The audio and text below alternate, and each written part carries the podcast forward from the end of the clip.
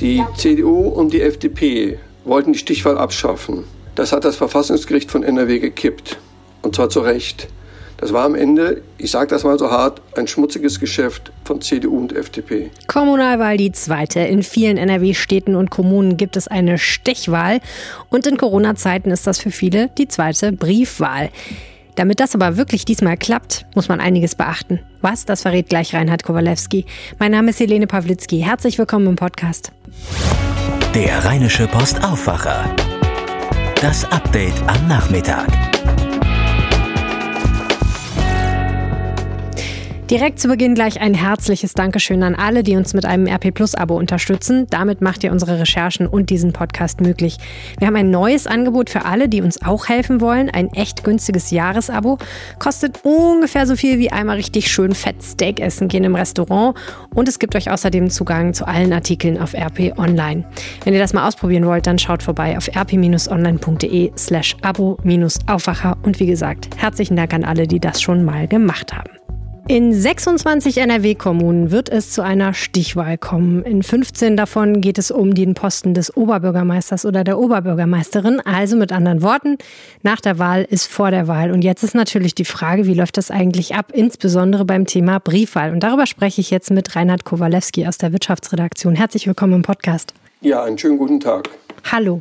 Bei der Briefwahl ist das ja so, dass man in verschiedenen Städten ein bisschen Probleme gehabt hat, die Briefwahlunterlagen zu den Menschen zu bekommen, beziehungsweise anschließend möglicherweise, das wissen wir natürlich nicht so genau, die Stimmen auf den Briefwahlzetteln wieder zurück in die Wahlurnen. Denn an manchen Stellen hat es etwas Probleme mit Postdienstleistern gegeben. Deswegen stellt sich natürlich jetzt die Frage, da ja in Corona-Zeiten wahrscheinlich auch bei der Stichwahl viele Menschen Briefwahl machen möchten, wie geht das denn eigentlich? Was muss man denn jetzt wissen, Reinhard, wenn man gerne am 27. September Briefwahl machen möchte?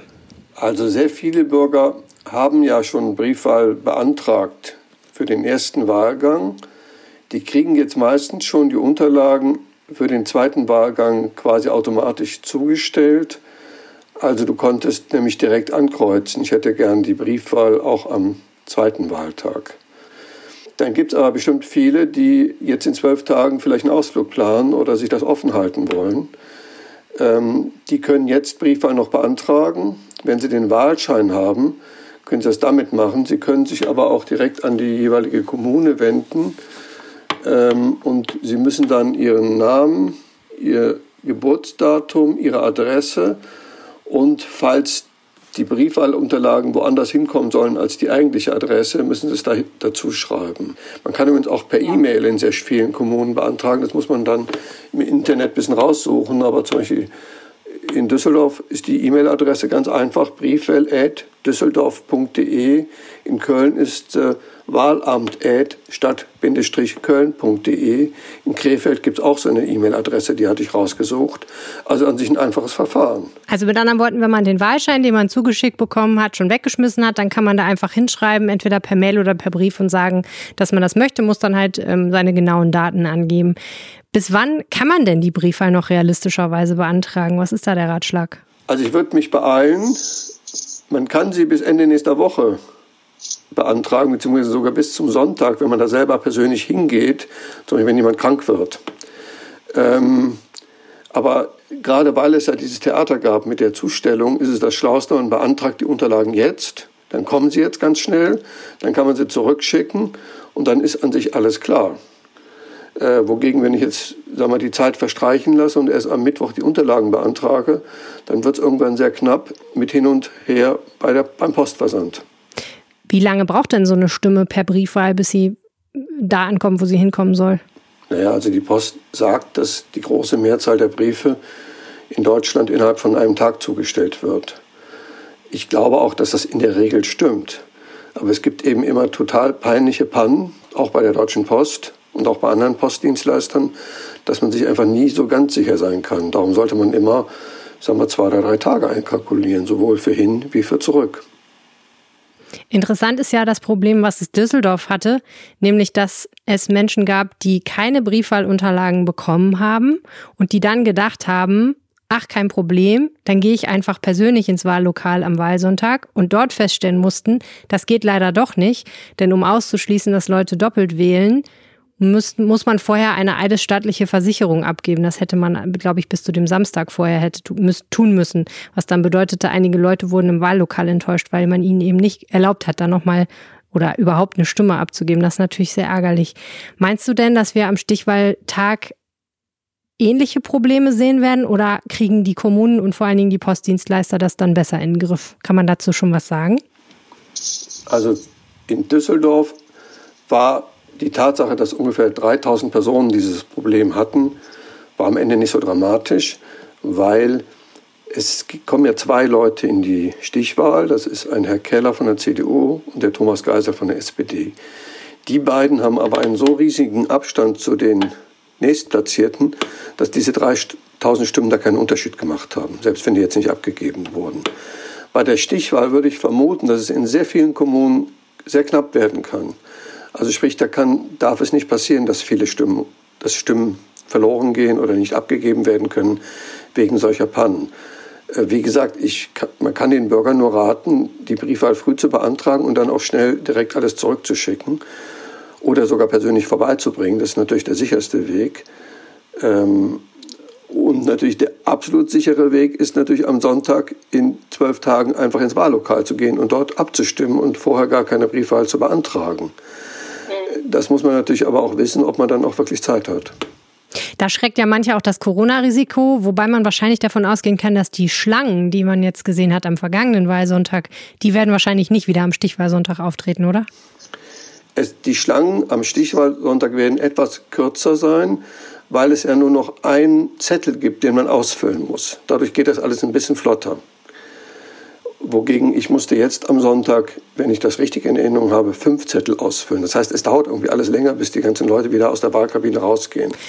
Ich habe nur gedacht, weil die Wahlbeteiligung ja in der Regel ein bisschen geringer ist bei der Stichwahl, dass dann vielleicht die Wahllokale ein bisschen entlastet sind. Und ohnehin war es ja örtlich sehr unterschiedlich. Bei mir gab es gar keine Schlangen. Andernorts haben sich Leute 45 Minuten anstellen müssen. Also es stimmt, dass die Wahlbeteiligung bei der Stichwahl in der Regel niedriger ist. Das hat irgendwo auch seinen Sinn, weil bei der Stichwahl wird nur noch der Oberbürgermeister gewählt oder der Landratschef ähm, und nicht gleichzeitig noch der Stadtrat. Also es geht nur noch um einen Posten.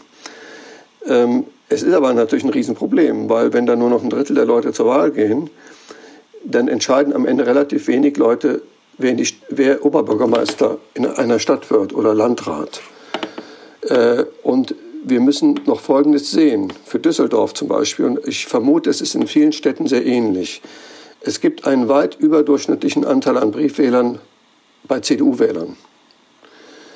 Das kann jetzt dazu führen, wenn die Wahlbeteiligung insgesamt sinkt, weil die aber die Briefwahlunterlagen alle nach Hause kriegen, dass damit die CDU indirekt einen großen Vorteil haben wird bei den Stichwahlen in NRW. Wie ist das denn überhaupt in Düsseldorf gewesen? Ähm, da gab es ja, wenn ich das richtig gesehen habe, einen ganz interessanten Unterschied zwischen Briefwahl und im Wahllokal abgegebenen Stimmen, ne? Ja, ich habe mir das mal durchgerechnet. Und das ist wirklich, ich nenne das mal fast eine Sensation. Der Thomas Geisel liegt bei den Stimmen im Wahllokal, also bei den Wählern, die ins Wahllokal gegangen sind, liegt er nur minimal hinter dem CDU-Kandidaten Herr Keller. Bei den Stimmen der Briefwahl hat Herr Keller aber 15.000 Stimmen Vorsprung. Das heißt, der Unterschied von ungefähr 8 Prozent insgesamt jetzt im ersten Wahlgang beruht fast nur auf der Briefwahl. Wenn ich jetzt überlege, dass die meisten Briefwähler ja jetzt direkt die Unterlagen wieder neu nach Hause kriegen und das weit überdurchschnittlich CDU-Leute sind, ist das, bringt das dem Keller schon mal direkt einen Anfangsvorteil. Das ist interessant. Ne? Ich muss sagen, das ist schon ganz schön, ganz schön Hammer. Aber das ist nicht undemokratisch, aber es ist schon interessant. Wieso gibt es die Stichwahl eigentlich? Die Stichwahl gibt es, damit es keine Zufallsergebnisse gibt. Man muss sagen, gerade in der jetzigen Zeit, wo die Grünen quasi die dritte Volkspartei geworden sind, ist die Stichwahl fast schon zwingend. Denn wenn du drei Parteien hast, die alle so bei 20 bis 30 Prozent liegen, die CDU liegt jetzt bei etwas mehr, dann ist es so, dass im Landesdurchschnitt jede dieser Parteien irgendwo vorne liegen kann. In der Stichwahl. Weil ja, sag mal, wenn ein Grüner in die Stichwahl kommt, gibt es eine hohe Chance, dass viele SPD-Leute den wählen. Wenn SPD-Mann in der Stichwahl ist, wählen viele Grüne den. Gleichzeitig gibt es auch Wahlbündnisse zwischen CDU und Grünen in einer Reihe von Kommunen, zum Beispiel in Köln oder auch in Wuppertal. Ähm, also an sich ist es demokratischer, dass es einen zweiten Wahlgang gibt, wo dann so eine Art Endausscheidung ist.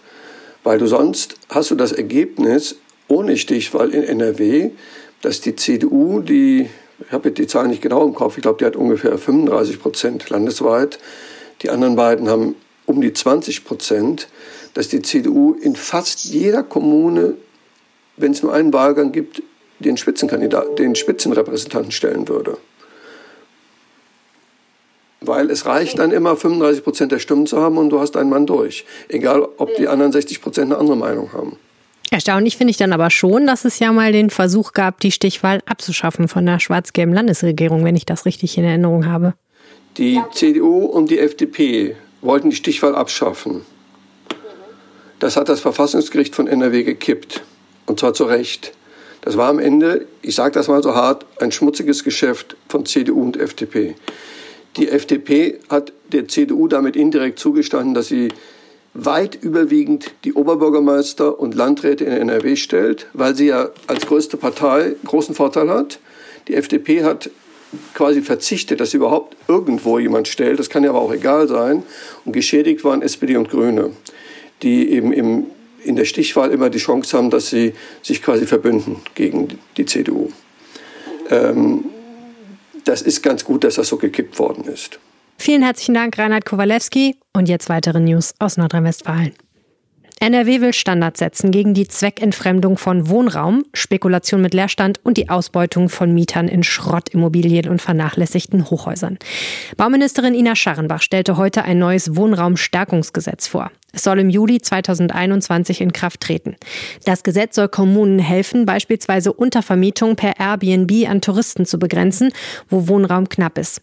Unter anderem braucht man für solche Kurzzeitvermietungen bald eine Wohnraumidentitätsnummer, muss sich also offiziell registrieren. Dadurch soll die Situation für Behörden leichter kontrollierbar werden. Außerdem soll das Gesetz Arbeitgeber verpflichten, ihre Leiharbeiter künftig vernünftig unterzubringen. Vermieter, die ihre Häuser nicht in Schuss halten und dadurch Mieter gefährden, beispielsweise beispielsweise durch Schimmel, Ungeziefer oder Verstöße gegen den Brandschutz, müssen Strafen bis zu einer halben Million Euro befürchten und zudem die Kosten für die Räumung des Hauses und die Unterbringung der Bewohner tragen. Nach der mutmaßlich islamistisch motivierten Messerattacke in Stolberg hat die SPD-Fraktion im Landtag einen mündlichen Bericht im Innenausschuss beantragt. Die Staatsanwaltschaft teilte am Dienstag Details zu einer ähnlichen Tat mit. So soll der Verdächtige bereits Mitte März in einem Restaurant in Aachen mit einem großen Messer einen Bekannten am linken Arm verletzt haben. Dabei rief er den Ermittlern zufolge wie schon in Stolberg Allahu Akbar. Da der Mann damals noch nicht 21 Jahre alt war, wurde der Fall nach Jugendstrafrecht behandelt. Der inzwischen 21-Jährige sitzt nun in Untersuchungshaft, nachdem er in der Nacht zum Sonntag einen 23 Jahre alten Mann mit einem Messer am Arm verletzt haben soll, möglicherweise weil dessen Vater auf einem AfD-Wahlplakat abgebildet war. Ryanair ist weg, jetzt kommt Eurowings und füllt die Lücken am Düsseldorfer Flughafen. Man werde rund 95 Prozent des Angebots fliegen, das Ryanair zum 24. Oktober aufgibt, kündigte die Lufthansa-Tochter am Dienstag an. Konkret werde das Angebot zu vielen spanischen und portugiesischen Zielen aufgestockt. Auch Griechenland werde verstärkt angeflogen. Eurowings biete ab Düsseldorf mehr als 80 Direktziele in Europa an. Continental will mehr Standorte schließen als bisher bekannt. In Aachen soll bis Ende 2021 das Reifenwerk dicht gemacht werden, bestätigte das DAX-Unternehmen. Zuvor hatte die Gewerkschaft IGBCE die Information öffentlich gemacht. Betroffen wären 1800 Stellen. Endgültig beschlossen sei dies aber noch nicht, so Conti. Der Zulieferer ist wegen der Corona-Krise und Umbrüchen in der Branche allgemein unter Druck. Die Reifensparte gilt allerdings noch als vergleichsweise profitabel. Aus der IGBCE kam daher heftige Kritik an den Plänen. Das Ganze sei Streichen um des Streichens willen. Vor mehr als einem Jahr gab es Tumult im Düsseldorfer Rheinbad, das daraufhin geräumt wurde. Nun beginnt morgen der Prozess gegen einen der mutmaßlichen Krawallmacher. Der damals 16-Jährige soll zu einer Bediensteten des Rheinbads laut Amtsgericht gesagt haben, wenn wir uns privat sehen, klatsche ich dich gegen die Wand. Außerdem Ich töte dich. Der Prozess wegen Bedrohung findet wegen des jugendlichen Alters des Angeschuldigten unter Ausschluss der Öffentlichkeit statt. Ein 27-Jähriger wurde bereits wegen Beleidigung einer Polizistin zur Zahlung von 600 Euro verurteilt. Um die Räumung des Rheinbads hatte es eine politische Debatte gegeben. Auch um die Frage, ob die randalierenden Jugendlichen Migrationshintergrund haben oder nicht. Der 16-Jährige hat Wurzeln in Afrika. Der 27-Jährige ist Deutscher ohne Migrationshintergrund. In einer verfallenen Brauerei im Mülheim Ruhr hat die Polizei nach einem Hinweis aus der Bevölkerung eine Cannabisplantage entdeckt. Feuerwehr und technisches Hilfswerk mussten das einsturzgefährdete Gebäude erstmal sichern, bevor Beamte es betreten konnten. Elf Pflanzen seien am Montag sichergestellt und zur Berechnung der Drogenmenge an das Landeskriminalamt geschickt worden, teilte die Polizei am Dienstag mit. Es gab keine Festnahmen, ermittelt werde gegen Unbekannt. In der Brauerei wurde bis Ende der 60er Jahre Bier hergestellt. Sie ist eingezäunt. Das Betreten gilt als lebensgefährlich gefährlich. Ein Unbekannter soll einen Radfahrer in Köln mit einem Böller beworfen und damit dessen T-Shirt in Brand gesetzt haben. In der Nacht zu Samstag war der 24 Jahre alte Radfahrer laut Polizei auf einer Brücke unterwegs, als der Beifahrer eines weißen Autos im Vorbeifahren den Böller nach ihm geworfen habe. Daraufhin habe das T-Shirt des Radfahrers Feuer gefangen. Er habe es dann ausgezogen, so die Polizei. Der Mann sei also nahezu unverletzt geblieben. Jetzt werden Zeugen gesucht. Die für kommenden Sonntag in Düsseldorf angemeldete Demonstration gegen die Corona-Maßnahmen wird wohl deutlich kleiner ausfallen als zunächst angekündigt. Die Veranstalter erwarteten nur noch rund 10.000 Teilnehmer, sagte ein Polizeisprecher am Dienstag. Zunächst war von rund 50.000 Teilnehmern die Rede gewesen. Die bisherigen Proteste gegen die Corona-Maßnahmen in der nordrhein-westfälischen Landeshauptstadt waren überschaubar geblieben. Die Teilnehmerzahl also vergleichsweise gering. Und bei all der politischen Berichterstattung in NRW über die Kommunalwahl sollte man auch Äußerlichkeiten nicht ungewürdigt lassen. Zum Glück gibt es das Magazin Gentleman's Quarterly, besser bekannt als GQ. Es kommentierte zuletzt ausführlich den beigefarbenen Anzug, den NRW-Ministerpräsident Armin Laschet von der CDU am Wahltag zur Stimmabgabe angelegt hatte. In der Stilkritik heißt es wörtlich, der Ministerpräsident, der modisch nur gelegentlich durch seinen etwas zu engen Kragen auffällt, erschien bei der Stimmabgabe in dem bisher besten Look seiner Karriere. Die Farbe des Anzugs sei prädestiniert für den aktuellen Spätsommer und stehe Laschet wirklich ausgezeichnet.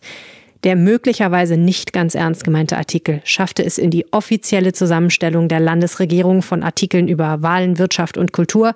Der SPD-Politiker und Vizefraktionschef Sven Wolf bedankte sich dafür per Twitter bei der Regierung, kommentierte aber, statt einer modischen Wende, so die Überschrift des Artikels, hätte er lieber eine Qualitätswende bei der Arbeit der Landesregierung. Manchen Leuten kann man es einfach nicht recht machen. Und zum Schluss müssen wir bitte nochmal übers Wetter reden. Wie heiß war es bitte heute? Offiziell heiß. So nennt der Deutsche Wetterdienst Tage mit Temperaturen über 30 Grad. Im September treten die in NRW laut Meteorologen nur alle zwei bis drei Jahre auf. Die Hitzewelle dauert noch bis Mittwoch. Heute soll der wärmste Tag gewesen sein mit Werten von bis zu 34 Grad. Der NRW-Rekord für September liegt bei 35,1 Grad, gemessen am 16. September 1947 in Herford. Mal gucken, ob heute die Marke geknackt wird. Das war euer News Update am Nachmittag. Vielen herzlichen Dank fürs Zuhören. Wie immer gilt, wenn ihr uns was sagen möchtet, schreibt uns gerne eine Mail an aufwacher.rp-online.de. Die kriege ich direkt in mein Postfach. Weitere Möglichkeiten, uns zu erreichen, findet ihr unter rp-online.de slash Aufwacher. Und diesen Link könnt ihr gerne auch an Freunde, Kollegen, Bekannte und Verwandte weitergeben, die vielleicht auch Lust haben, sich am Nachmittag oder am frühen Morgen mit uns zu informieren. Ansonsten schaut gerne auf RP Online vorbei für weitere News und wir freuen uns, wenn wir uns wieder hören. Morgen oder übermorgen oder überübermorgen. Egal wann. Bis dahin. Ciao. Mehr bei uns im Netz. rp-online.de